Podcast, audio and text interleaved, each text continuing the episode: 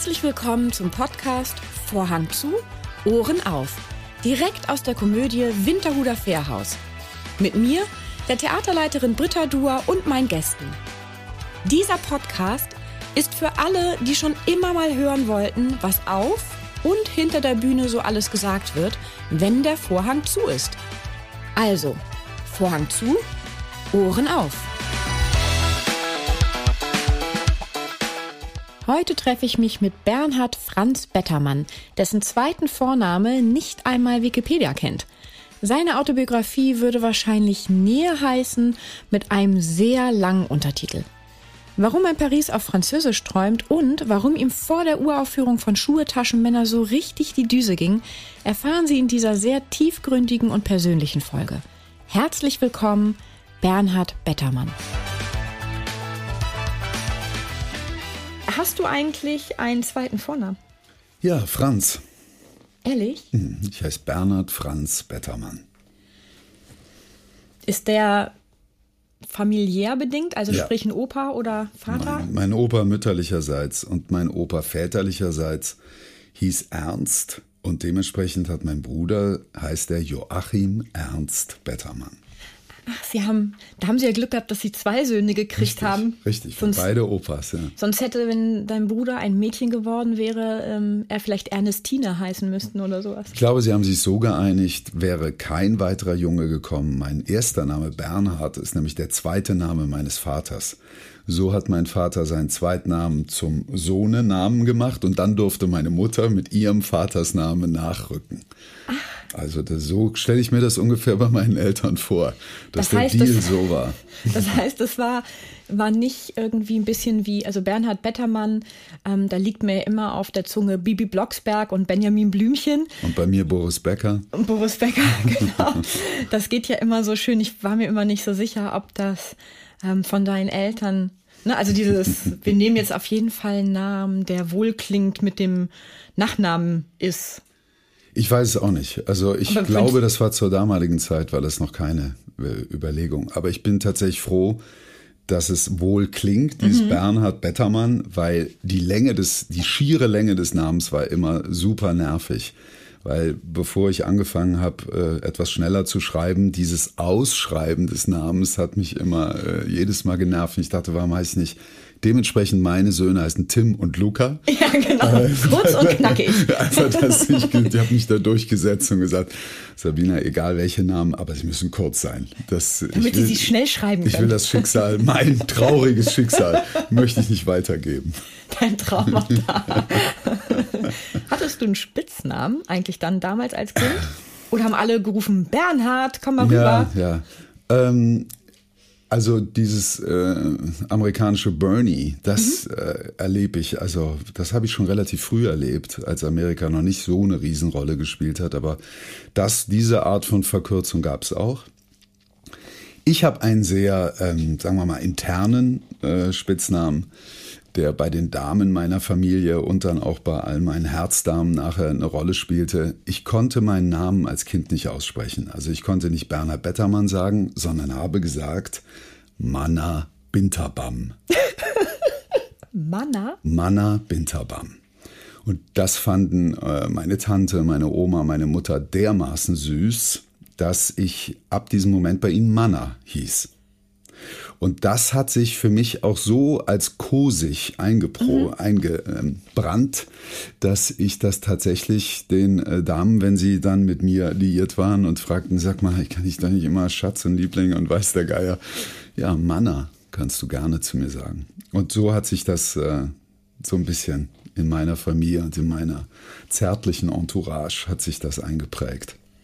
Was ich spannend fand zu lesen und mich gefragt habe, ist, warum bist du in Paris geboren?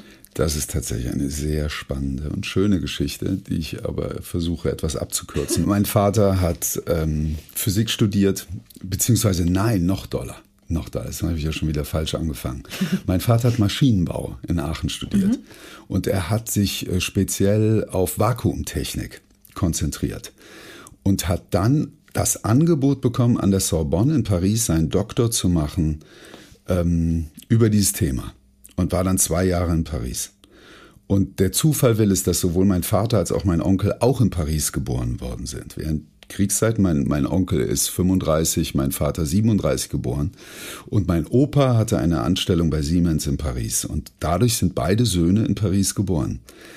Und mein Vater fühlte sich dadurch wohl berufen und hat, nehme ich an, auch ein ausreichendes Französisch gesprochen, weil wenn du diese Doktorarbeit liest, du glaubst, du siehst da böhmische Dörfer, also du verstehst kaum ein Wort. Das ist so unglaublich, dass mein Vater auf Französisch in diesem Thema Vakuumtechnik seine Doktorarbeit geschrieben hat.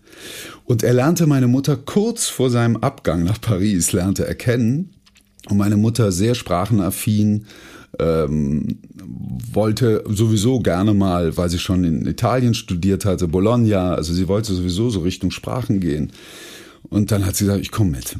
Und dann wurde aus dieser Liaison, wurde also eine wirklich tiefere Beziehung, die gekrönt wurde durch meine Geburt. Und äh, also nachweislich denke ich, darf ich das behaupten, das war die glücklichste Zeit auch meiner Eltern. Und ähm, die sich leider dann trennten, da war ich zwölf. Aber zu diesem Zeitpunkt, ich war wirklich ein Kind der überraschenden Liebe, was da in Paris das Licht der Welt erblickte. Das heißt, wann seid ihr zurückgezogen? Also dein Bruder ist Relativ nicht in Paris. schnell, nein, nein. Mein Vater hat wirklich nur. Nur die zwei Jahre. Genau. Mhm. Ich bin ein Jahr durch den, also ich bin relativ schnell gezeugt worden, muss ich. Genau, ich habe mich versucht gerade zu rechnen, ja, wenn deine ja, Eltern. Also die waren kaum da angekommen. da hat es schon eingeschlagen. Und dann für ein Jahr war ich noch in Paris. Und es gibt halt diese Fotos und die Geschichten. Äh, also es gibt diese, ich hatte einen opulenten Kinderwagen und äh, war dann auch so mit so Rüschen, weißen Rüschenkleidern bedeckt. Also ich sah wirklich so eine sehr androgyn aus, fand ich. Ähm, Königlich gekleidet. Ich wirklich. Und dann äh, ganz viel Fotos natürlich von dem neuen Sprössling. Und so bin ich durch den Bois de Boulogne geschoben worden, weil wir wohnten ein bisschen außerhalb. Also geboren bin ich in Suresnes, das ist ein Fort von Paris, und gewohnt haben wir in Clamart. Und äh, da ist der de Boulogne in der Nähe und dann wurde ich da immer durchgeschoben.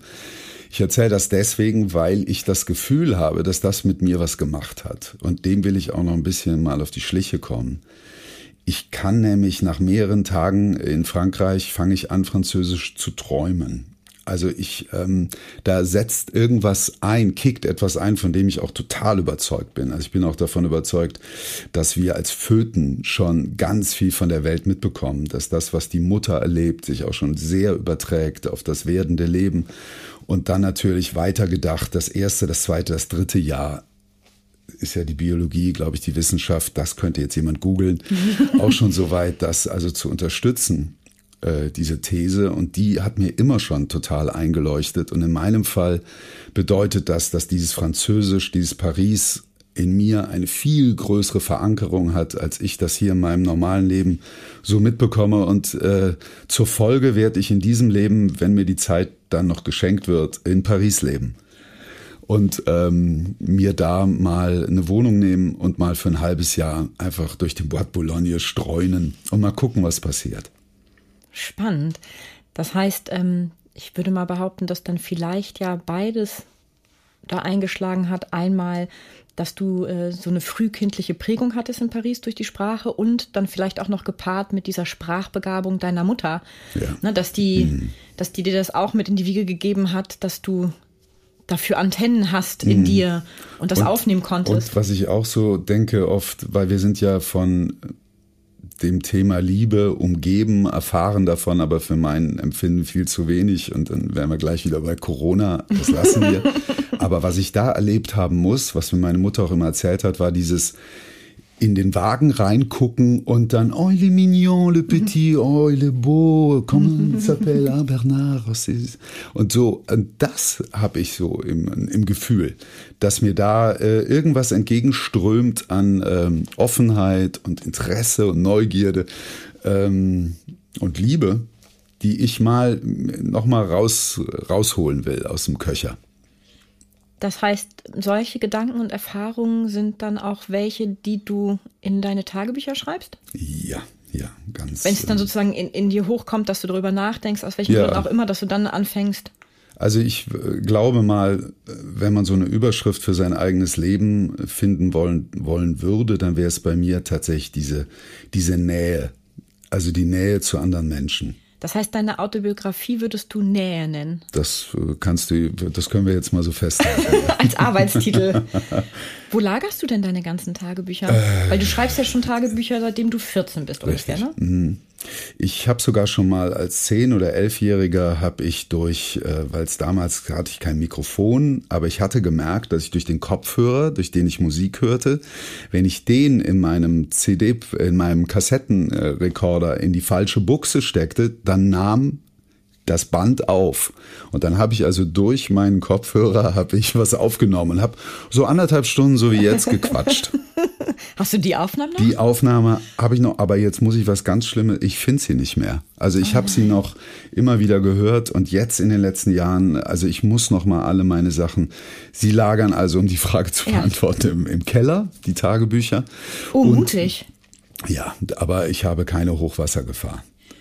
Hast du denn schon mal darüber nachgedacht, deine Tagebücher, vor allem die alten, zu digitalisieren? Also nicht, nicht zu ersetzen, sondern einfach mhm. nur zur Sicherheit. Also ich bin so ein kleiner Sicherheitsfanatiker, ja, was bin, das angeht. Also ich habe bin da leider ganz, äh, bin da so oldschool. Also ich kann mich mit der Digitalisierung ja. tatsächlich insgesamt noch immer nicht anfreunden.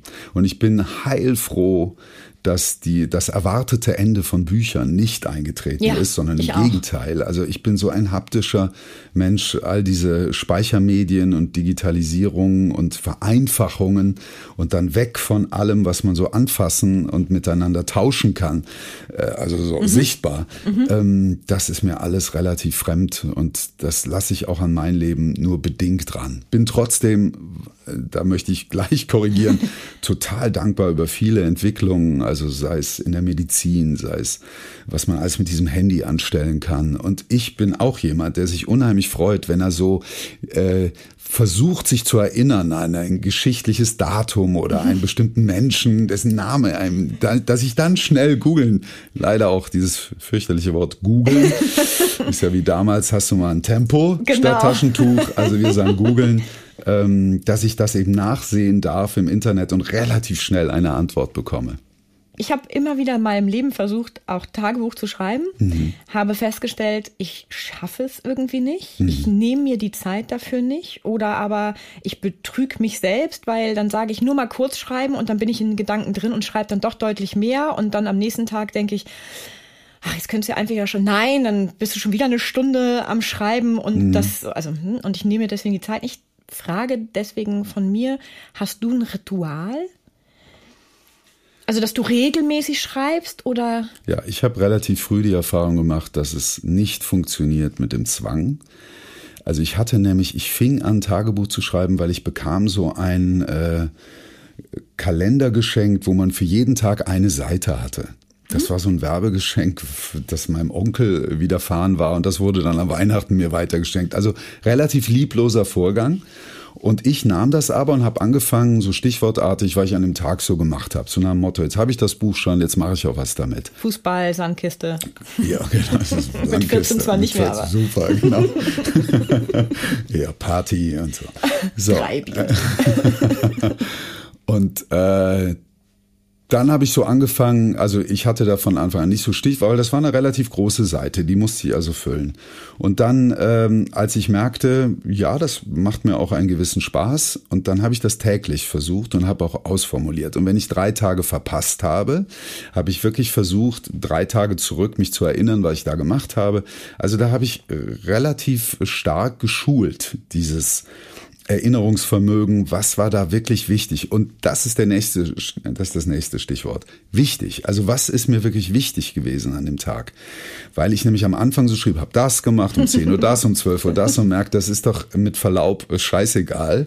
Was war wirklich wichtig an dem Tag? Und das war vielleicht, dass ich am Morgen äh, zehn Minuten im Bett lag und den, der Taube zugehört habe und fast äh, den Schulbeginn verpasst hatte, weil das so wahnsinnig, äh, weil mich das so weggebeamt hat, wie, wie die da sang, um, um ihr Leben sozusagen. Oder Gurte um ihr Leben. Ähm, und dann habe ich angefangen, da hatte ich dann Riesenlöcher irgendwann. Also, und ich habe auch gemerkt, immer dann, wenn es ganz schön war in meinem Leben, hatte ich die Löcher. Und ich schrieb sehr beflissentlich, wenn es nicht gut zu und her ging. Und daraus habe ich dann entworfen den Plan, der mir äh, seit 16, äh, glaube ich, der für mich funktioniert. Ich habe mir Blanko-Hefte gekauft und ich schreibe dann, wenn ich es für nötig halte. Und da ich es relativ häufig für nötig halte, sind diese Hefte ziemlich voll. Ähm, für mich ist das das wichtigste Utensil, das ich dabei habe. Also ähm, ich habe zweimal in, in meinem Leben ein Tagebuch verloren. Einmal im Flugzeug, einmal im Zug. Und das gehört, äh, wie du schon merkst, zu den schlimmsten Erfahrungen meines Lebens. Sie waren auch beide relativ gut gefüllt. Und ich habe jetzt ein ganz neues Prinzip. Also die geneigten Hörer können das gerne mit auf ihren Weg nehmen. Es gibt jetzt so ein, äh, ich habe mir so einen wirklich sehr schönen Ledereinband geleistet und da kannst du wie so Notenhefte reinklicken und wieder rausklicken. Das Prinzip nennt sich X47, warum auch immer. und ähm, dann kann man sich quasi diesen Ledereinband, den sucht man sich aus. Da gibt's 100 verschiedene Modelle von. Und dann hat man diese kleinen, dünnen Notenhefte, die haben nur 60 Seiten. Und die klickt man rein, schreibt sie voll, klickt sie raus, legt sie weg und klickt ein neues ein. Aber die anderen Tagebücher waren eben bei mir, das waren so richtig, ich wusste, das begleitet mich jetzt ein, zwei Jahre. Und da habe ich mir richtig schöne Bücher gekauft. Da stand dann auch dein Name drin? Also hätte das jemand zurückgeben können? Also das ist jetzt letztens mir, ähm, also zum Beispiel das im Zug habe ich vor drei Jahren verloren. Und da habe ich mich schon total geärgert, weil es heute ja diese Handys gibt. Weil ich habe zum Beispiel mein Handy verloren am Skihang. Mhm. Und eine halbe Stunde später sitze ich im Restaurant und es klingelt bei meinem Freund, mit dem ich Skifahren war. Und der hatte mein Handy dran. Ich hatte gar nicht gemerkt. Ich hatte das Handy verloren im Schnee. Jemand anderer hat es gefunden und hat einfach die letzte Nummer gewählt. So, aus der Erfahrung heraus, ja, heute gibt es Möglichkeiten, Dinge relativ schnell wiederzubekommen. Und dann habe ich tatsächlich angefangen, vorne schreibe ich immer meine Telefonnummer rein. Ja, genau. Und ich habe so vor einem halben Jahr mein Buch, das mir geklaut wurde, weggeworfen wurde, von jemandem gefunden wurde, der hat mich angerufen und dadurch habe ich überhaupt gemerkt, dass meine Tasche mir aus dem Auto geklaut worden war. Ja, also es Aber gibt. Aber Wahnsinn, das ist ja toll. Das, also dass ich, jemand sich die Mühe macht. Ja, also aber würdest du, also wie gesagt, ich weiß nicht, okay. ich wäre auch, ich wäre so neugierig, also wenn ich so ein schönes Buch würde da im Dreck liegen würde. Ja. In meinem Fall lag sogar auf dem Stromkasten, auf der Admiralsbrücke in Berlin. Und dann hat derjenige gedacht, hä, was liegt denn da so ein Lederbuch? Und hat es aufgemacht und hat die erste Seite und dann stand mein Name mit der Telefonnummer und äh, bitte anrufen.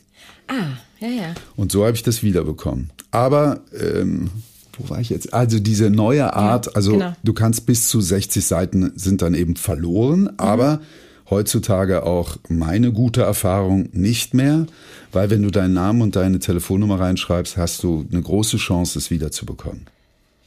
Das heißt aber, wenn man diese 60 Seiten dann vollgeschrieben mhm. hat, ähm, wie lagerst du die? Gibt es einen Ringbuchordner? Nein, nein, das ist bei mir tatsächlich, ich habe so eine Schublade bei mir im Schlafzimmer und, und wenn die dann voll ist, dann kommt es wieder in den Keller. Auf eine neue Kommode. Kommt es wieder in den Keller. ähm, zu dem Thema ähm, Matthew McConaughey, mhm. äh, wirklich ein, ein bedeutender amerikanischer Kollege, äh, hat jetzt offenbar, das habe ich bei Titelthesen Temperamente gesehen, ein äh, Buch veröffentlicht über seine Tagebücher. Also was er wohl gemacht hat, er hat äh, so die nochmal alle gelesen und hat dann daraus quasi seine eigene Geschichte, hat sie dann weggelegt und hat nochmal seine Geschichte erfunden. Und auf ein, zwei Aspekte, ich glaube, sein Verhältnis zu seiner Mutter hat er dann ganz besonders viel Wert gelegt.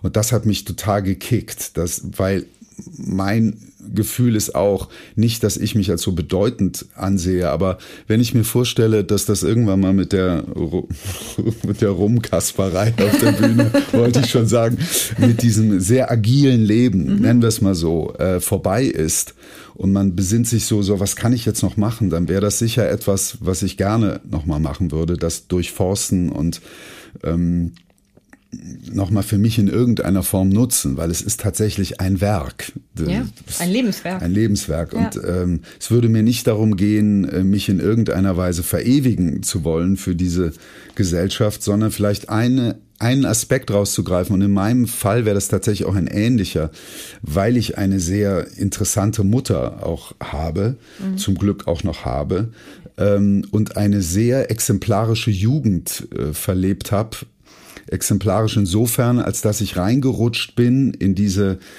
ähm, 80er, 90er Jahre, äh, in denen ich äh, sehr dann auch bewusst wahrgenommen habe, wie die politische und die gesellschaftliche Landschaft sich verändert. Und durch diese sehr emanzipierte Mutter, aber ein veritabler Mann seiend, äh, habe ich so eine äh, sehr klare Wahrnehmung von dieser Zeit. Und dazu gehören auch die Tagebücher. Und dazu gehören auch die unzähligen Geschichten meiner Mutter, die ich, und das muss ich jetzt, äh, Note an mich selber. Okay. Endlich muss ich sie aufnehmen. Also ich will sie ja. jetzt äh, endlich mal auf Tape bannen, damit ich das nicht verliere. Weil ich glaube, das wäre meine Geschichte für alle Menschen meiner Generation, nochmal diese Zeit wieder aufleben lassen und dann eben nicht in einem anderthalbstündigen Film, mhm. was heute schon zum Teil sehr gut gelingt. Also da sind schon sehr interessante Werke entstanden, das in Form so einer Biografie, die sich aber genau auf diesen Aspekt besonders und dann eben auch nochmal recherchieren, was habe ich aus meiner kindlichen Wahrnehmung mhm. da nicht begriffen? Mhm, ne? Wie habe ich da, wahrgenommen? Was, und, wie, ja. wie steht das bei mir drin und wie waren die tatsächlichen geschichtlichen Fakten dann? Genau. Und natürlich auch, ich habe ja noch zwei, drei, ich habe zwei, drei sehr gute Freunde noch aus dieser Zeit, mit denen ich heute auch noch sehr viel Kontakt habe. Auch die dann zum Beispiel dazu äh, interviewen, einladen. Was habt ihr noch für Erinnerungen? Und mal so, also die 80er, 90er wären dann so, glaube ich, meine Zeit weil ich ja auch davon ausgehe, dass unser heutiges Leben stark von dem geprägt ist, was damals entschieden wurde. Und da brauche ich jetzt nur mal das Stichwort Klima hier in den Ring zu werfen. Mhm was in den 80er, 90er entschieden wurde, beschäftigt uns heute, glaube ich, über alle Maßen. Und deswegen, ja, vielleicht auch in psychologischer Hinsicht. Was ist da entschieden worden im Geschlechtervertrag zwischen Mann und Frau? Und äh, wie sind Männer wie ich groß geworden, die heute ja auch die Geschicke der Welt mitbestimmen? Ähm, ja, das, glaube ich, wäre so mein Thema. Ich überlege gerade, über den Untertitel deiner Autobiografie dann. Wenn Nähe der, der Haupttitel ist, dann müsste man ja bei dem Untertitel da äh, das muss ein, einbringen, sein. genau, etwas einbringen, dass man weiß, dass es nicht um dich die ganze Zeit als Person gibt, sondern ähm, um eine Epoche ja, und das eine würde mich auch Beurteilung der Epoche. Nicht interessieren. Also mhm. das kann ich für mich, glaube ich, auch total in Anspruch nehmen. Personenkult äh, um mich oder um andere, das liegt mir absolut fern. Und wenn ich als TV-Star bezeichnet werde oder auf der Straße in irgendeiner Weise erkannt werde, dann ist mir das nicht, ähm, das ist mir nicht recht. Also das, Ach, ehrlich? Ja. Aber ähm, wäre es nicht ein schöner Gedanke, dass du das ein bisschen auch als nicht Mittel zum Zweck, aber ähm, wir Menschen brauchen ja so ein bisschen eine, eine Person, also sprich, genau. also man merkt es ja im Kinderalter ganz gerne, da haben Autos Gesichter und mm. da haben Häuser Gesichter. Cars. Genau, also alles kriegt, wird so personalisiert, damit mm. die mhm. Kinder so einen Zugang dazu haben oder ne, bekommen. Das Prinzip, das leuchtet mir absolut ein und also dafür ne, stehe ich also, auch gerne, dafür genau. stehe ich auch bereit. Also ich äh, wehre mich dagegen auch nicht. Ja, okay. Aber es ist nicht der Teil des Berufes nee. oder der Teil des Lebens, der mich jetzt daran interessiert. Das ist nicht dein Antrieb, und genau. Das kann man mhm. nun nicht allen Kollegen so unterstellen. Also, nicht. nicht. Mensch. ich finde, die ganze, die ganze Welt der Yellow Press lebt davon, dass eben ähm, da doch viele äh, ein großes Bedürfnis haben, sich selber darzustellen. Oder aber, genau, die Chance sehen, sich über die Selbstdarstellung äh, eine, ein, einen, größeren, einen größeren Bekanntheitsgrad ja. ne, zu erarbeiten. Und da bin ich ein bisschen zwiegespalten im Sinne von, mhm. ähm, ich selbst würde es vielleicht auch nicht mögen, für mich persönlich, mhm. so, weil ich ein sehr privater Mensch bin. Aber ähm, aus meiner Sicht jetzt hier als Ex-Vertriebler kann ich ja nur sagen, dass natürlich die, die Schauspieler, die in der Yellow Press wahnsinnig hoch und runter gehen, natürlich auch die sind, die auch viele Menschen hineinziehen. Und manchmal frage ich mich, ob man vielleicht die Kröte ein bisschen schluckt, um die Leute erstmal auf sich aufmerksam zu machen, damit sie einem überhaupt zuhören. Also damit man, wenn man etwas zu sagen hat und etwas äh, mhm. tiefgründigeres wie du auch, ähm, du hast ja, du weißt eine Menge und hast viel Erfahrung und auch viel Erfahrung gesammelt und, und ich sehe das ja immer so, dass man selbst ja äh, wie ein Eichhörnchen was sammelt, das dann ähm, so ein bisschen eindampft und das dann weitergibt mhm. an Leute, damit sie ein noch zufriedeneres Leben haben können und ähm, mit sich selbst zufrieden sein können und nicht irgendwas hinterherhetzen. Und ich meine, so etwas, so eine Aufmerksamkeit bekommt man ja leider aber nur, dass einem Leute zuhören, wenn man das ist ein Spagat. Genau. Und ne, das da, ist ein Spagat also, und da muss man auch jedes Mal für sich selber, also ich, in, ich kann ja nur für mich sprechen, mhm. ich muss jedes Mal entscheiden, mache ich da mit oder mache ich da nicht mit. Ja. Und was ist der Anlass? Habe allerdings inzwischen auch genug Erfahrung, um herauszuhören, in welche Richtung das hier geht. Da war ich früher etwas grüner hinter den Ohren, natürlich. Wie soll ich das wissen? Und ich hätte damals schon an den Fragen, an der Art und Weise, wie der Mensch, die Journalistin, der Journalist mit mir redet, hätte ich schon ahnen können, dass das nachher nicht so rauskommt, wie ich mir das wünsche. Zum Glück gibt's heute die Möglichkeit, dass auch, äh, da hat ja die Öffentlichkeit auch eine bessere Wahrnehmung für, dass das für uns, die da in der Öffentlichkeit stehen, auch nicht angenehm ist, wenn da Sachen gedruckt werden oder wir zitiert werden mit Sachen, die wir so gar nicht meinen. Also es gibt die Möglichkeit der Korrektur. Äh, da muss man äh, Persönlichkeiten äh, Dank huldigen, ich, die mhm. dafür richtige Gerichtsverfahren durchgefochten haben und viel Geld ausgegeben haben, damit unsere Rechte da auch ein bisschen mehr geschützt werden, weil das wissen wir alle, wenn du einen Satz rausnimmst und einen neuen Zusammenhang setzt, ja. dann ist es kein Zitat mehr. Also dann ist es einfach gelogen, weil das habe ich so in dem Zusammenhang dann nicht gemeint und dann heißt es, das wäre mein Quote, mein Zitat. Und ähm, dafür eine größere Sensibilität entwickeln, das ist ein Verdienst dieser letzten Jahre auch. Das geht auch Hand in Hand mit, mit all diesen äh, Aufmerksamkeiten, die wir jetzt langsam für Minderheiten, für äh, Menschen entwickeln, denen es eben nicht äh, so gut geht wie, ähm, und da bin ich wieder bei den 80er, 90ern. Mhm. Das war völlig wurscht. Man hatte das Gefühl, man ist der, der, Nabel der Welt. Und ich glaube nicht, dass das nur mir so ging, weil ich ein junger Mensch war, sondern ich hatte so das Gefühl, das war so die gesamte Gesellschaft. Es war so ein Gefühl von äh, uns, wir sind kriegsfrei, wir haben den Hitler hinter uns gelassen, wir haben, äh, wir boomen ohne Ende, wir sind wahnsinnig innovativ, permanent kommen neue Entwicklungen auf den Markt und keiner hat sich richtig für mein Empfinden darüber nach Gedanken gemacht, was folgt denn daraus? Und all die Stimmen, die da waren, wurden also absolut mundtot gemacht. Mhm. Das äh, poppte mal auf und war dann wieder tot.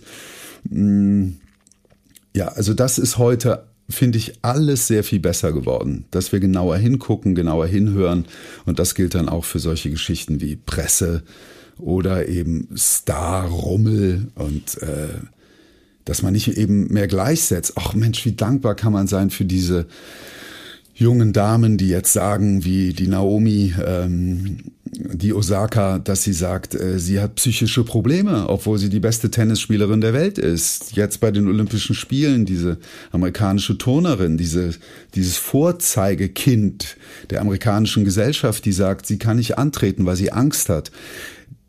Endlich traut man sich das zu sagen. Und das finde ich eine ganz, und das ist auch mit das Einzige, was mir Hoffnung macht, dass wir diesen Planeten doch noch retten, dass so etwas Schule macht. Also, dass wir so etwas viel schneller transportiert bekommen und dass wir äh, Menschen wie Trump und Erdogan und Putin jetzt wirklich ganz schnell hinter uns lassen und dass eine aussterbende Rasse, in dem Fall muss man ja sagen, von Männern ist, ähm, und wir dort das Ruder noch rumreißen können. Und ich hätte vor einem Jahr solche Worte nicht in den Mund genommen, aber ich finde, eine gewisse Radikalisierung ist jetzt einfach vonnöten. Auch ich habe das Gefühl, ich bin ein sehr harmoniebedürftiger und wirklich sehr diplomatischer und äh, demokratischer Mensch. Auch bei mir hört's auf. Also auch ich habe das Gefühl, nein, wir haben nicht mehr so viel Zeit. Wir können nicht mehr so viel diskutieren. Es muss jetzt auch eine Regierung ran und es ist mir ganz egal, welche, die das Klima einfach als alleroberste Priorität setzt. Und Greta hat es vorgemacht. Wenn man einfach nur mal darüber nachdenkt, dass alle Entscheidungen unter dem Aspekt getroffen werden müssen, was ist gut für unsere Welt, was ist gut für diesen Planeten, bekommt auf einmal Politik eine ganz einfache Struktur. Dann ist dieses Dingen wie, äh, ja, aber das ist nicht gut für die Arbeitsplätze und dann sinkt doch der Wohlstand. Völlig wurscht. Wenn man nur diesen einen Aspekt, was ist gut für diesen Planeten? Und das kann man ziemlich genau untersuchen inzwischen. Und ähm, ja, also da könnte ich jetzt auch ganz tief einsteigen. Ganz tief einsteigen. Hast du das in deiner, durch deine Fotografie auch ein bisschen wahrgenommen, wie sich etwas verändert oder? Ähm, ja, das wäre also. Weil, weil du, du, ich weiß jetzt gar nicht, du tauchst auch, ne? Ja. Ähm, das heißt, die Unterwasserwelt ist dir ja auch sehr nah. Unglaublich faszinierend, ja. Genau. Aber das Schlimme ist, wenn du mich auf diese Dinge ansprichst, mhm. dann, dann kriecht mir so der Hypocrite, kriecht mir so den, mhm. das Rückgrat hoch, weil so wenig wie ich fotografiere, so wenig mhm. wie ich tauche, mhm kann ich mich nicht äh, auf dieses äh, Eis begeben, wo mhm. ich darüber eine wirklich nachhaltige Aussage machen könnte. Ja. Ich weiß, dass es mich fasziniert. Ich weiß, dass es für mein Leben eine viel größere Rolle spielen könnte, wenn ich dem den Raum geben dürfte. Und das ist auch eine Erfahrung, die, glaube ich, jeder von uns macht, der, also vor allen Dingen in meinem biblischen Alter, ähm, dass dieses, dass dieses Ausschlusskriterium. Was schaffe ich? Also, wenn man realistisch mit sich ist und einfach ehrlich und nicht dauernd in dieser Traumwelt sich, ja, doch, doch, das werde ich auch bald machen. Irgendwann Nein, das wird nicht stattfinden. Also in meinem Fall werden andere Sachen, werden einfach wichtiger sein, als jetzt zwei Wochen tauchen zu gehen. Mhm. Das muss ich realistisch für mich, äh, ich habe die nächsten zehn Jahre dafür nicht genug Zeit, weil dieses andere Thema, und das brauche ich jetzt gar nicht zu verästeln, ähm, was das alles beinhaltet, aber dieses andere Thema, nämlich noch meine Kraft in den Dienste, äh, mein Wissen, was da noch da ist, in den Dienst dieses Planeten zu stellen und in irgendeiner Form mich da zu engagieren, ist einfach viel größer als jetzt meine Freude an Fotografie oder mhm. meine Faszination der Unterwasserwelt. Das muss warten. Und wenn ich das Gefühl habe, ich habe da nichts mehr zu geben, ich bin da auch nicht mehr gefragt. Und ich wäre froh, wenn die 20-, 30-Jährigen schon längst das Ruder übernommen hätten. Ich wäre froh, wenn es da keinen Politiker mehr bräuchte, der über 50 ist mhm. ähm, weil die einfach ihre Verantwortung da auch wahrnehmen und auch in den, und das möchte ich auch ganz deutlich sagen, in den Stand versetzt werden ihre Verantwortung wahrzunehmen. Dass sie nicht durch die Mühlen der Bürokratie durch müssen, durch den Ortsverein in Pusemuckel, nichts gegen Pusemuckel, äh, bevor sie auf die große Bühne dürfen. Auch dort nochmal das Beispiel Greta. Die setzt sich mit einem Plakat vor eine Schule und ein Jahr später sitzt sie auf den größten Foren dieser Welt. Wir müssen nicht in Deutschland immer erst hundertmal beweisen, dass wir etwas zu sagen haben, bevor wir ein Mikro unter die Nase kriegen. Also auch da hat Internet viel Gutes getan, dass der kleine Mann eine, eine Stimme bekommt. Aber auch das gehört zu dieser Dynamisierung der Welt dazu und das muss jetzt passieren, dass eben die jungen Leute ernster genommen werden dass junge Leute mehr Verantwortung bekommen. Und dass wir nicht wie in Deutschland ist so der Habitus ist, ja, du musst aber erstmal beweisen, dass du was kannst und zu sagen hast. Es hat mich schon in der Schauspielschule genervt dieses Gefühl, das einem vermittelt wurde, ja, wenn ihr hier drei Jahre auf der Schauspielschule seid und schön A, E, I, O, U macht, dann dürft ihr eventuell Schauspieler werden. Und ich hatte zum damaligen Zeitpunkt äh, 1986 einen Workshop in New York mitgemacht. Und da war genau anders. Und das ist auch der Grund für mich, warum Amerika eine Weltmacht ist und wir nicht, dass die gesagt haben, du bist toll. Du bist wunderbar, so wie du bist. Wir helfen dir, das Beste aus dir rauszubekommen. Und ohne dass Potenziale erkennen und entdecken und fördern. Ne? Genau, ein total anderer Ansatz. Mhm. Also nicht der Ansatz, du bist nichts und erst durch uns wirst du was, sondern der Ansatz war, du bist schon alles. Und wir helfen dir, das Beste aus dir rauszubringen. Und das hat mir so eingeleuchtet. Ich habe den Schritt dann nicht gewagt über den Teich, obwohl mir das so klar war, dass das für mich und mein Leben der viel bessere Ansatz ist. Aber ich habe es ziemlich für mich äh, dann auch versucht zu verfolgen, immer dahin zu gehen, wo der Ansatz der viel größere war als der andere. In Amerika hättest du auf jeden Fall eine steile Karriere gemacht mit dem Aussehen. Das kann ich dir jetzt schon sagen. Du passt da wahnsinnig gut in dieses ganze äh, Serien äh, Gedöns rein. Und vor allem äh, bei denen ist ja Serien noch mal ein bisschen was anderes als bei uns. Also das ist ja. Äh Wo, wobei ich ja schon mitmachen darf bei der Mutter der aller, nee, ja, die absolute Mutter wäre die Schwarzwaldklinik. Aber in aller Freundschaft ist ja Aber zumindest die, ja nicht mehr. Nein, ist ja die jüngere Mutter dann äh, der anderen Arztserien. Und diese fünf Millionen ja. Zuseher sind ja Eine ziemlich stabil. Ja. ja. Also von daher auch unsere Serie spielt zum Glück äh, eine gewisse Rolle, weil da sehr ehrlich und äh, gute Arbeit geleistet wird. Ähm, aber ja, Amerika hat es mir aber, was das angeht, auch so ein bisschen, äh, da bin ich zu sehr Goethe, Schiller, Kleist. Ich habe einfach für mich gewusst, dass mir diese Sprache, diese deutsche Sprache, und das hat auch wieder mit meiner Mutter und meinem Elternhaus, was sehr akademisch ist, zu tun. Das war mir wahnsinnig wichtig, meine Ausbildung in diesem Beruf in meiner Muttersprache zu machen. Heute sehe ich das auch ein bisschen anders, aber damals war das für mich so. Haben dich deine Eltern dabei unterstützt, Schauspieler zu werden? Also ich stelle mir das gerade vor, hm. eins meiner Kinder kommt nach Hause und sagt, so, ich mache jetzt vor Abi, aber danach werde ich Schauspieler. Hm. Also so ganz großen Jubel würde ich jetzt persönlich nicht ausbrechen. Also ich würde, also wenn ich jetzt gemerkt hätte, die wären immer schon, das wäre deren Leidenschaft gewesen, seitdem die hm. klein sind, ja, doch, vielleicht schon. Ich würde meine Kinder unterstützen jetzt in allem. Ja. Aber damals, äh, damals, also hm. auch das am Anfang zur, der Bibel. Ja, genau. Das gehört zur Besonderheit meiner Mutter. Mhm. Ähm, weil mein Bruder und ich, wir sind bei meiner Mutter dann geblieben nach der Scheidung. Und meine Mutter suchte ja sehr stark für sich auch neue Wege. Äh, wie gesagt, das wäre eine eigene Sendung mhm. und ist dann vielleicht irgendwann mal ein eigenes Buch. Ähm, ich wurde in einer äh, Atmosphäre groß von nichts ist unmöglich. Und äh, ein Nein wird erstmal nicht so akzeptiert. Ich hatte auch große Probleme mit Autoritäten. Äh, das habe ich erstmal per se nicht anerkannt, sondern das musste bewiesen werden, warum der jetzt mehr weiß als ich. Also da Keine Hörigkeit. nein, nein. Sehr charmant, ja. Mhm. Nee, meine Mutter hat uns da sehr auf dieses Pferd gesetzt. Von daher, äh, ich war auch mit 14, 15 schon, ich benutze jetzt mal diesen Ausdruck, vogelfrei. Das heißt, ich äh, musste, durfte und musste selbst bestimmen, wie mein Leben läuft. Ich war noch in den Bahnen von Sportvereinen, von Schule, von äh, da ist der Platz, wo ich schlafe aber ich wurde nicht mehr in irgendeiner Weise reglementiert.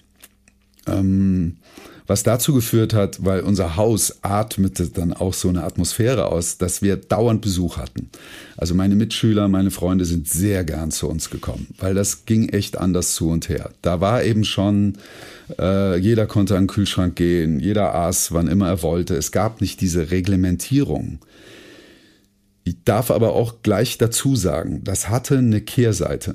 Und diese Kehrseite habe ich dann auch in vielen Belangen später bitter äh, erfahren müssen, dass mir oft so ein Korsett fehlte. Mir fehlte oft so ein Rhythmus. Ich, Kontinuität. Ich, ich, mhm. ich wünschte mir oft, dass es bei uns sehr viel spießiger zu und her gegangen ist. Es ist ja das, ne? Es fehlt einem dann das andere.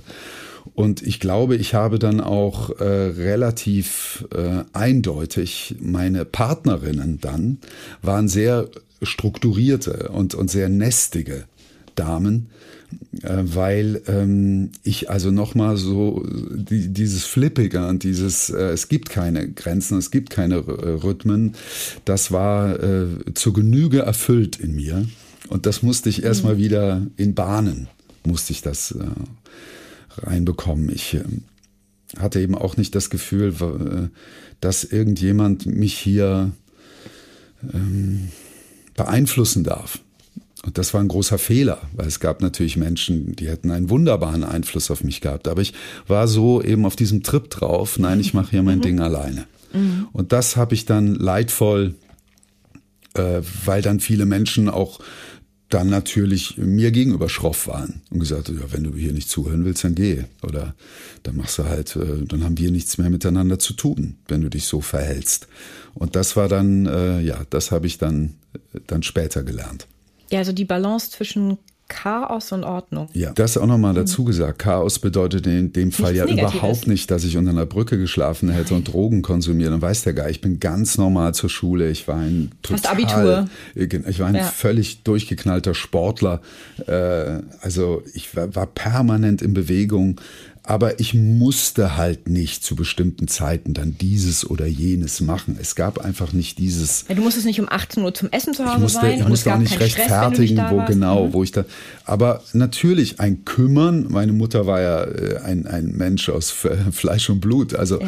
ein Kümmern gab es natürlich. Und im Gegenteil, Liebe, es gab ein vor allen ne? Dingen also auch ein großes Interesse. Was erlebst du denn, mein mhm. Sohn, jetzt hier und da? Also das, das habe ich schon sehr erfahren. Mhm. Und das äh, ja, das ist auch eine, eine sehr wichtige, natürlich schöne Seite des Lebens, dass man noch im Radar ist des anderen. Aber ich wurde eben nicht in der Art und Weise in so einen Ablauf gezwungen. Ja, und das ist immer, finde ich, das Spannende, wenn man ähm, Menschen erzählen hört, dass die, die in festen Strukturen und Abläufen waren, dann natürlich das Gegenteil suchen genau. und gesagt hätten, oh, ich hätte mir gewünscht, nicht immer um 19 Uhr Familienessen hm. zu haben und sonntags Familienkaffen ja. trinken und muss, muss, muss. Und andere, die dann sagen, oh, ich hatte so viel Freiheit, so ein bisschen ein Korsett hm. hätte ich mir schon gewünscht. Was dann ja aber eigentlich ja. nur sagt, dass, dass das eben, es gibt halt nicht das richtige Maß. Weißt du, was das Problem war?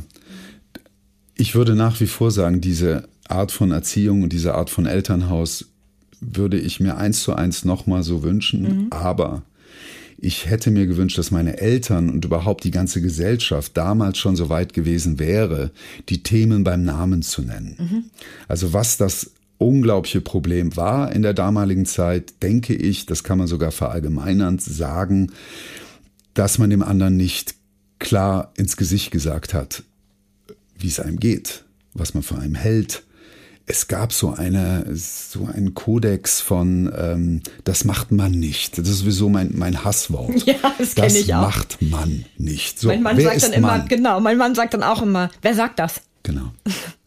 Und ja, aber ist, die Gesellschaft. Ja, und ja, wer ist die Gesellschaft? Genau. Und wer bestimmt, wer die mhm. Gesellschaft und so ja, weiter. Und das fand ich so schlimm damals. Also das begegnete mir natürlich auch überall. Und da waren auch meine Mutter und mein Vater nicht gefeit vor. Also zum Beispiel der Irrglauben, dass diese Kinder ganz wenig nur von dem mitbekommen, was in der Erwachsenenwelt passiert. Was für ein Wahnsinn. Ich habe alles mitbekommen. Ich war überhaupt das neugierigste Kind auf diesem Planeten. Ich habe, ich weiß äh, wahrscheinlich viel mehr als meine Mutter von ihr, von ihrem Leben aus der damaligen Zeit.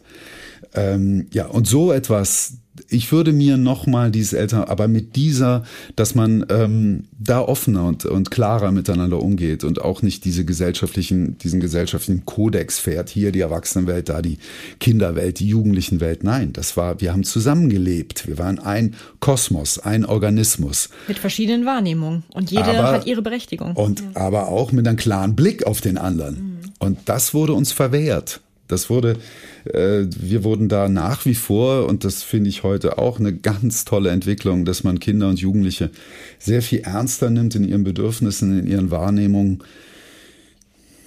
Bisschen die Einschränkung, mir geht es etwas auf den Senkel, weil ich es jetzt auch ein paar Mal sehr äh, von der Nahbeschau mitbekommen habe, dass Eltern sich fast nur noch nach dem richten, was Kinder wollen. Also dass Kinder Da sind wir wieder mit der Balance, ne? Mit der Balance. Das, also, das ist so rausgeknallt in die andere Richtung. Also ja, ja. ist mein das Kind, glücklich, bin ich glücklich. Sklave, und, der Sklave des eigenen Kindes. Der Sklave des eigenen Kindes. Mhm. Also das ist eine Beobachtung und da lehne ich mich auch nicht weiter aus dem Fenster als, als so, weil äh, der Gegenwind wäre gewaltig, äh, weil da doch eine ganz andere Meinung im Moment draußen vorherrscht, ähm, wenn ich das so auf äh, Spielplätzen und so weiter mitbekomme. Also Kindswohl, und da bin ich in, da bin ich jetzt eher äh, der Meinung, dass so ein paar Einschränkungen, und dazu gehört Höflichkeit, dazu gehört ein bisschen Disziplin, dazu gehört die Erkenntnis, dass manchmal Dinge wehtun, bevor man zum Glück kommt, dass diese Lebensweisheiten auch schon ruhig diesen Kindern vermittelt werden dürfen. Und dazu gehört eben auch mal die unangenehme Aufgabe des Verbietens Grenzen. Grenzen. Und das äh, läuft mir zu sehr aus dem Ruder. Du hattest gesagt, dass du ein sehr agiles Kind warst. Auch ein sehr agiler Jugendlicher. Wann bist du das letzte Mal auf einen Baum geklettert? Äh, das ist ungefähr ein Jahr her mhm. ähm, im Schwarzwald. Und ich muss sagen, es fällt mir schwer. Das, das erste Hochkommen oder wenn du dann. Es fällt mir schwer äh, festzustellen, wie schwer es mir fällt. Brauchst du eine Räuberleiter oder kannst du dich dann noch so richtig hoch? Das kommt drauf an, wie schnell ich, äh, wie hoch der Baum wie, ist. Wie ne? hoch der Baum ist. Wie, wie, also ich finde, Klimmzüge ist etwas, das gehört ja nun maßgeblich dazu, was wirklich äh, stark nachlässt. Also das merke ich so im sportlichen Bereich, im körperlichen Bereich. Die Kraft hier im Oberkörper, ähm, das ist etwas, das musst du eigentlich, und da verstehe ich jeden ähm, Mann, der also wirklich dreimal die Woche und auch jede Frau, aber jetzt bin ich ja ein Mann, der diesen Verlust ganz stark wahrnimmt, weil ich äh, in dem Department mich halt ordentlich ausgetobt habe in meinem Leben der Verlust ist schon gewaltig und da verstehe ich jeden, der in diese Muckibude, um mal mhm. hier den Ralf vom Stück zu zitieren, der auch Muckibude in den Mund nimmt, äh, geht, die ich nämlich ansonsten komplett ablehne, äh, weil mich dies Eingepferchte in eine Zelle so nervt. Mhm. Ich bin ein großer Freund von allem, was so draußen stattfindet, und diese Crossfit-Geschichten mhm. mit dem Eigengewicht und so finde ich ganz toll. Aber ich verstehe jeden, der äh, dreimal die Woche was dafür tut, dass er noch weiter auf einen Baum raufkommt. Weil das heißt, es ist tatsächlich, ja. es ist, äh, es ist eine Herausforderung. Ja, ich glaube, das unterschätzt man auch, ne? Man ich, denkt immer so, wenn oh. die ganzen Kinder da die ganzen Bäume erklimmen, ja, ist ja ein Kind und so. Ach, Bäume erklimmen, das kann ich auch noch. Ich habe letztens ähm, einen Handstand wieder gemacht. Das ist auch Alter eine Schwede. Herausforderung. Ja, vor allem damit umzugehen, dass das Blut plötzlich in den Kopf fließt, ja. also wie Kopfstand. Ähm, oder auch zu schaukeln. Ich war vor nicht allzu langer Zeit mal wieder auf einer richtigen Schaukel. Äh, ich musste mich erst einschaukeln, weil ich mit dem Gefühl im Bauch ja. nicht so gut klarkam, weil es war ja. so eine ganz große Schaukel mit recht viel Radius. Äh, wo ich nur dachte, Alter, als Kind habe ich Überschläge gemacht, das mhm. würde ich mich gar nicht mehr trauen. Ich würde tausend Tode sterben, auch mit dem Abspringen und. Weißt du, was mir bei Handstand sofort, äh, das, mhm einprägsamste Erlebnis der Grundschule war, wie unser Lehrer sich in eine Kerze wuchtete mhm. auf dem äh, mhm. Pult und eine Banane aß, um uns klarzumachen, dass das Essen nichts damit zu tun hat, dass wir vom Kopf runter essen, ja, sondern dass das Schlucken und die ja. äh, Speiseröhre arbeitet das Essen, auch wenn man auf dem Kopf steht, in den Magen. Was für eine tolle Demonstration. Was für ein toller Lehrer. Hammer, oder? Also das war so eindrücklich und das dass fällt es hängen geblieben ist. Ja, ja, dass man eben so kopfüber kann man essen. Also Aufruf an alle Lehrer da draußen, vor allem die Biolehrer, macht mehr Sachen, die ja, hängen bleiben bei den Kindern. Total. Ja. ja. Bevor also, ich noch einmal auf das Stück zu sprechen komme. Ja, nee, weil du Baum, ähm, war da noch eine Anschlussfrage mit dem Baum? Nee, nee, da war das war wirklich nur so. Das okay. war nur, ähm, ja, weil ich das so ähm, spannend finde, wir haben ja dieses vegetative, also das autonome Nervensystem, was sich um Herzschlag, Verdauung und Atmung mhm. kümmert. Und ähm, die Atmung ist ja etwas, was jeder Laie sehr selbst beeinflussen kann. Also die, den Herzschlag und auch das Verdauungssystem, das können ja die, äh, sagen wir mal, Yoga-Profis oder die Meditationsprofis können das ja auch beeinflussen. Oder mit. die Apnoe-Taucher. Genau, ja, die sowieso. Ähm, aber die Atmung ist ja, jeder Hans und Franz kann ja mhm. diesen, diesen Bereich des autonomen Nervensystems ganz schnell und einfach steuern, ansteuern und bewusst regulieren. Ähm, gibt es da, du hast dich mit diesen Themen ja ein bisschen mehr auseinandergesetzt, gibt es da eigentlich für dich eine, eine einzige kurze Atemtechnik, die, die, die jeder da draußen machen könnte, um zum Beispiel ruhiger, eine gewisse innere mhm. Ruhe zu kriegen? Also ähm, das A und O von allen diesen Techniken ist ja tatsächlich dieses bewusste Atmen. Also was man nur mal schaffen muss und was schon schwer genug ist, man nimmt sich mal zwei Minuten Zeit mhm. und versucht in den zwei Minuten nur auf seine Atmung zu achten. Das heißt, dass du bewusst merkst, wie die Luft in deinen Körper reingeht und die Luft wieder rausgeht. Und dann zählst du diese Atemzüge. Und ich sag dir, diese zwei Minuten kommen dir vor wie eine halbe Ewigkeit. Also es ist schon eine Riesenaufgabe. Und wenn du das jetzt runterbrichst auf Momente, mhm. dann ist dieses kurze, bewusste Ein- und Ausatmen und so banal es klingt, so wichtig wäre es, wenn es jeder beherzigt, äh, ist das Geheimnis von, wie gesagt, jeder Meditationstechnik, ist, dass man seine Atmung bewusst erlebt und steuert und sich immer wieder darauf zurückziehen kann. Weil das ist es ja. Wir wollen ja uns ja sicher fühlen. Wir wollen uns ja geschützt fühlen, geborgen fühlen. Und wir haben dieses Instrument. Ohne die Atmung würde es uns nicht geben. Die Atmung ist ein, äh, und ich nehme es nur ungern in den Mund, Gottesgeschenk.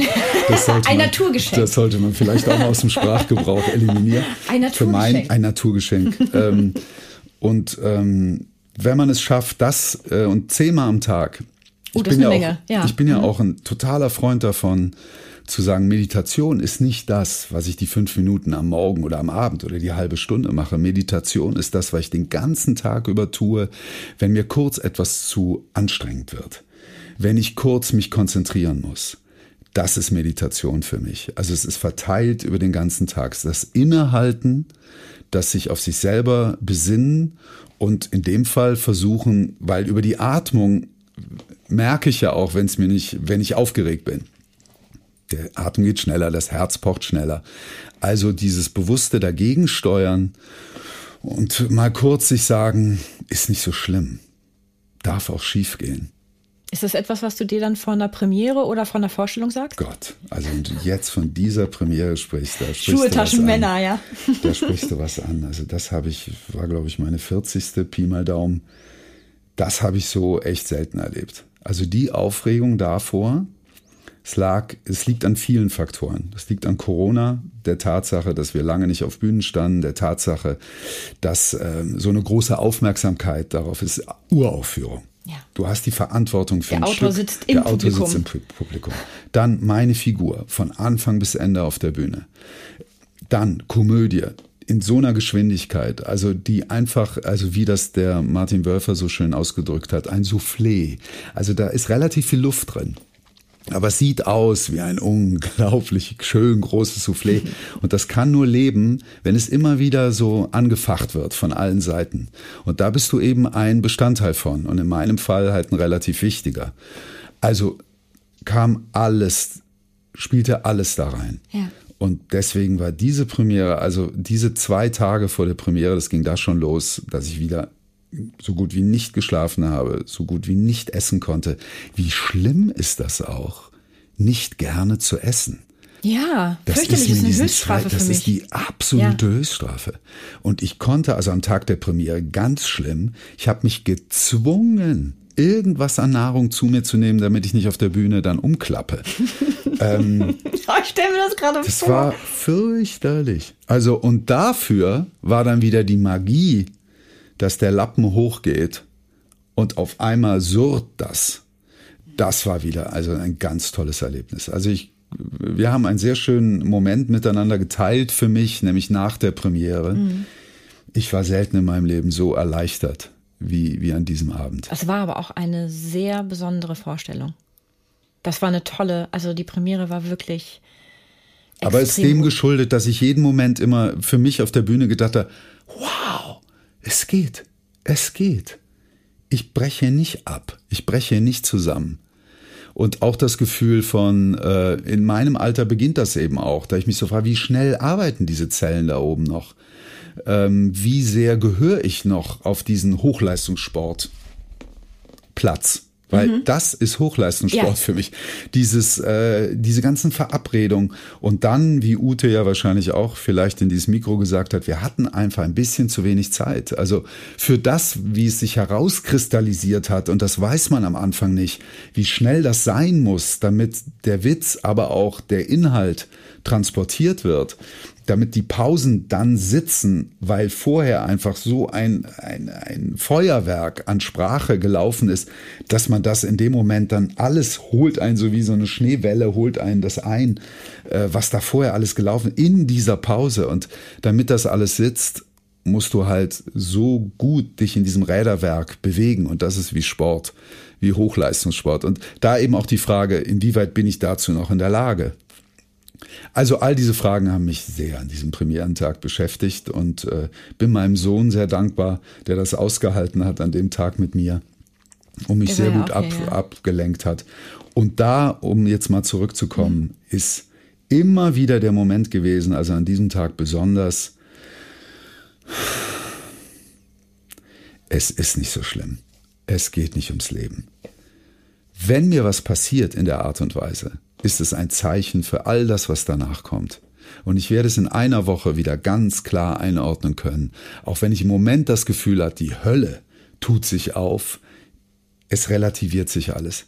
Und ich kann für mich sagen, es gab einen Moment vor zehn Jahren ungefähr, wo es mir mal äh, relativ schlecht ging. Und ich fuhr im Auto durch die Nacht und ich, äh, es hat geregnet und mir kam auf einer Landstraße ein Lastwagen nach dem anderen kam mir entgegen und es war bedrohlich. Und auf einmal hatte ich ein ganz starkes Bedürfnis, mein Steuer rumzureißen und in diesen Lastwagen reinzufahren. Also es war wie, mach das jetzt. Du hast genug gelebt, es war super bis hierhin, kann nur schlechter werden. Und wenn das jetzt schon anfängt, dass du dich wegen etwas schlecht fühlst, dann mach dem ganzen Ende. Dreist die Steuer, das ist von 0,0, ist vorbei. Und eigentlich nur so ein paar äh, starke Gefühle, auch besonders für meine Söhne, haben mich da äh, von abgehalten. Ich weiß nicht, ob ich, äh, also es war wirklich auf der Kippe so für mich. Und ab diesem Moment weiß ich, dass ich leben will, dass ich äh, das mitnehmen will. Und wenn ich schon mal bereit war, so dem Tod, so ins Antlitz zu schauen, was viele andere Menschen in unserem Alter ja schon viel mehr gemacht haben und ähm, alle sagen ja auch, wie schön der Nahtod, der Tod sein soll. Also wenn ich mich da fürs Leben entscheide, dann kann ich das jetzt auch einfach für mich so mitnehmen. Und alles, was jetzt passiert, so funktioniere ich, ist Bonus. Mhm. Ähm, und ich weiß, dass ich äh, zu ganz, zu einer ganz kleinen Schar von sehr glücklichen Menschen gehöre, die in dieser Gesellschaft groß werden durften, die diese Entscheidungen für sich treffen durften, die keine Angst äh, haben müssen, äh, morgen nicht mehr zu wissen, wie sie, wie sie essen, wie sie trinken und so weiter und so fort. Diese ganze Liste ist so elendig lang und äh, um dieses Wort nochmal aufzugreifen, mich beelendet, wenn Menschen in unserer, in unserem Breitengraden sich ausmehren über ihr Leid das ist etwas, was ich überhaupt nicht ertrage. Also jammern gehört für mich zum Allerschwierigsten. Also wenn Menschen in meiner Umgebung jammern, bin ich ein ganz schlechter Gesprächspartner. Wirst du dann leise? Also, ich werde eher leise. Ja, genau. ich werde werd eher leise. Ich werde auch, äh, ich äh, höre mir das eine Zeit lang an und dann äh, zeige ich einmal die andere Seite mhm. auf. Und wenn derjenige beratungsresistent ist, dann verlasse ich diesen Ort auch wenn ich auf Menschen neu treffe, die mich eigentlich interessieren und die spannend sind und die haben relativ schnell, merke ich, dass die aber mit dem Schuldprinzip operieren. Also die anderen mhm. sind schuld für meine Misere. Ja, ja, Opferrolle. Oder genau, mhm. ich habe, äh, weil ich das erlebt habe, habe ich so viel Pech im Leben.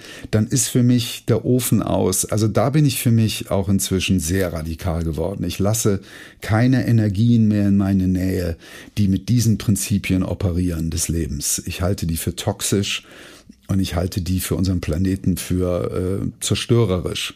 Und äh, nur nochmal, um diese Figur zu nennen, damit hier jeder weiß, was ich meine, ich fand Trump eine Geißel Gottes. Und es ist mir egal, wie viel die Medien aus ihm gemacht haben, äh, wie, wie falsch ich liegen kann, weil ich so weit weg bin.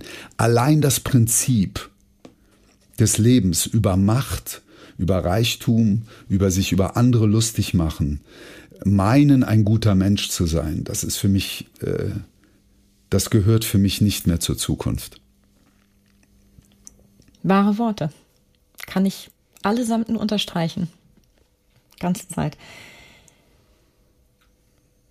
Wenn du jetzt die Premiere im Hinterkopf hast, wie die gelaufen ist, mhm. und jetzt habt ihr eine Woche lang täglich außer montags mhm. gespielt, dieses mhm. Stück ändert sich so ein Stück dann auch noch ein bisschen? Oder also. Also ich glaube, unsere Arbeit hier, dieses Stück hat die Besonderheit, dass es sich nicht zu sehr verändern darf. Mhm. Und das äh, hören wir Schauspieler, glaube ich, nicht so gerne.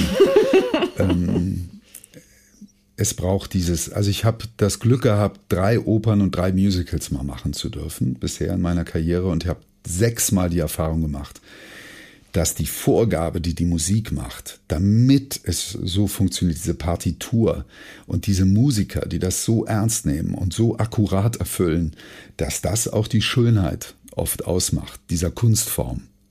Und ich komme viel mehr vom Improvisatorischen. Ich mag dieses Laissez-faire. Ich mag keine Grenzen und so weiter und so fort. Aber ich habe in der Kunst und auch im Leben erfahren, dass diese Grenzen eben oft wahnsinnig sinnvoll sind, um etwas zum Erblühen zu bringen. Und ähnlich würde ich das für unser Stück beschreiben. Damit das so erblühen kann, brauchen wir diese Grenzen, wir brauchen dieses Tempo, wir brauchen dieses Zuhören beim anderen. Man darf sich nicht in seiner Rolle ausmehren und Werdet ihr im Timing besser? Aber zum Beispiel, also ich finde ja Timing, also ja. Komödien, Timing ist ja das mhm. A und O in der Komödie. Also sie sind nicht mehr, nee, besser weiß ich nicht. Ich äh, ja. weiß, weiß, es ist ja die Millisekunde. Ja, absolut. Und es ist in jedem Anschluss immer die ganz haarscharfe, hat, war der Satz zu Ende? Hat der Zuhörer den ganzen Satz aufnehmen können und kommt mein Satz jetzt genauso, dass er wie quasi ein Fluss oder ist eine kleine, war eine kleine zu große Pause da drin? Mhm. Oder war sie zu klein? Habe ich, habe ich den anderen Gedanken gar nicht mehr zugelassen? Habe ich ihn, habe ich ihn gehört? Oder weil ich so automatisiert ist, höre ich schon gar nicht mehr? All diese Fragen, das sind Millisekunden, in denen sich das alles abspielt. Und ich glaube eben, also der entscheidende Satz hier für unser Stück, äh, den Ute da geprägt hat und der, glaube ich, für viele Komödien auch gilt, ist, äh, diese Figuren haben alle eine Not. Also sie müssen sich mitteilen. Sie müssen ihren Standpunkt. Äh, der muss raus. Und äh, man darf sich dafür nicht zu wohl fühlen als Schauspieler. Also man darf sich wohlfühlen, ein Rädchen zu sein in dieser Geschwindigkeit, in dieser Melange, die da stattfindet. Und natürlich passieren Dinge. Und das ist dann auch schön, wenn das Räder mal kurz stockt und dann rollt's wieder an. Aber das Wohlfühlen darf nicht sein, dass ich mich in meiner Figur auf einmal ausbreite, dass ich auf einmal neue Sachen erfinde. Dem Affen Zucker gibst. Weil äh, das für diese Art Theater jetzt für mein Empfinden, und das ist zum Glück jetzt auch nicht meine erste Komödie, sonst wäre das ein Schock. Mhm. Also ich finde, die ist von allen Komödien, die ich gespielt habe, die härteste, was das angeht, was diese Geschwindigkeit angeht und dieses eben aus einem Druck heraus operieren und sich nicht mal, also das Kiffen nehmen wir mhm. jetzt mal raus, den mhm. Moment, den liebe ich natürlich dann auch sehr. ähm, dass da mal der ganze Körper fließen darf ja. und dass da mal äh, das Gehirn auch mal ein bisschen wabrig Ja, und du nicht weißt, wo der hinspringt, ne? Und du musst ja und du musst ihn ja irgendwo, genau, ich ne? irgendwo du musst abholen, irgendwie abholen und, und du musst irgendwie bin ich, hinkommen. bin ich auf den Knien hingerobbt ja. und fand das auch ganz schön so als Bild. Ja. Also solche Sachen passieren ja trotzdem innerhalb mhm. eines so eng gefassten Gefüges und das muss uns jetzt, das sage ich jetzt mal so kategorisch, muss uns genügen. Also ich glaube, keiner von uns Fünfen darf anfangen, innerhalb seiner Figur neue Aspekte zu finden. Das ist nicht nötig. All das, was wir bisher gefunden haben, muss reichen. Und der Spaß muss sein, dass wir dieses Räderwerk hier jeden Abend anschmeißen und es halt in dieser Zentrifuge, dass es läuft und läuft und läuft und wir merken, dass es funktioniert. Ich glaube, ich wünsche mir jetzt für dich, für dich, mhm. 30 weitere herrliche Vorstellungen bei uns im Haus und das mhm. Stück ist jetzt demnächst fast komplett ausverkauft. Hm. Es zieht sich immer mehr zu, trotz der wenigen Plätze. Tja, ich erlebe das tagtäglich, weil ich so viele Menschen habe, die das gerne auch noch sehen würden. Und die arme Nina kriegt dauernd, sag mal, ist da noch eine Karte? Noch irgendwo ein Plätzchen? Ja. Nein. Hm. Es ist nirgendwo mehr ein Plätzchen. Ich glaube, noch am Ende der Laufzeit des Stückes gibt es hier und da mal Plätzchen. Aber es zieht sich jetzt extremst also, zusammen. Also ich bedanke mich ganz, ganz herzlich ja, für dieses sehr offene Dank. Gespräch und äh, freue mich auf die nächsten Wochen. Vielen Dank. Auch äh, danke, dass ich hier sein darf. Gerne. In der nächsten Folge treffe ich mich mit der Schauspielerin, Sprecherin und Sängerin, alles in einer Person, Nina Petri. Einen kurzen Einblick in unsere jeweilige Podcast-Folge erhalten Sie auch über unseren Facebook- und Instagram-Account. Schauen Sie doch mal vorbei. Denn wer die Komödie kennt, wird Abonnent. Bis zur nächsten Folge wünsche ich Ihnen viele Anlässe zum herzhaften Lachen, Zeit zur Entspannung und jede Menge Spaß im Alltag. Bis dahin, Ihre Britta Dua.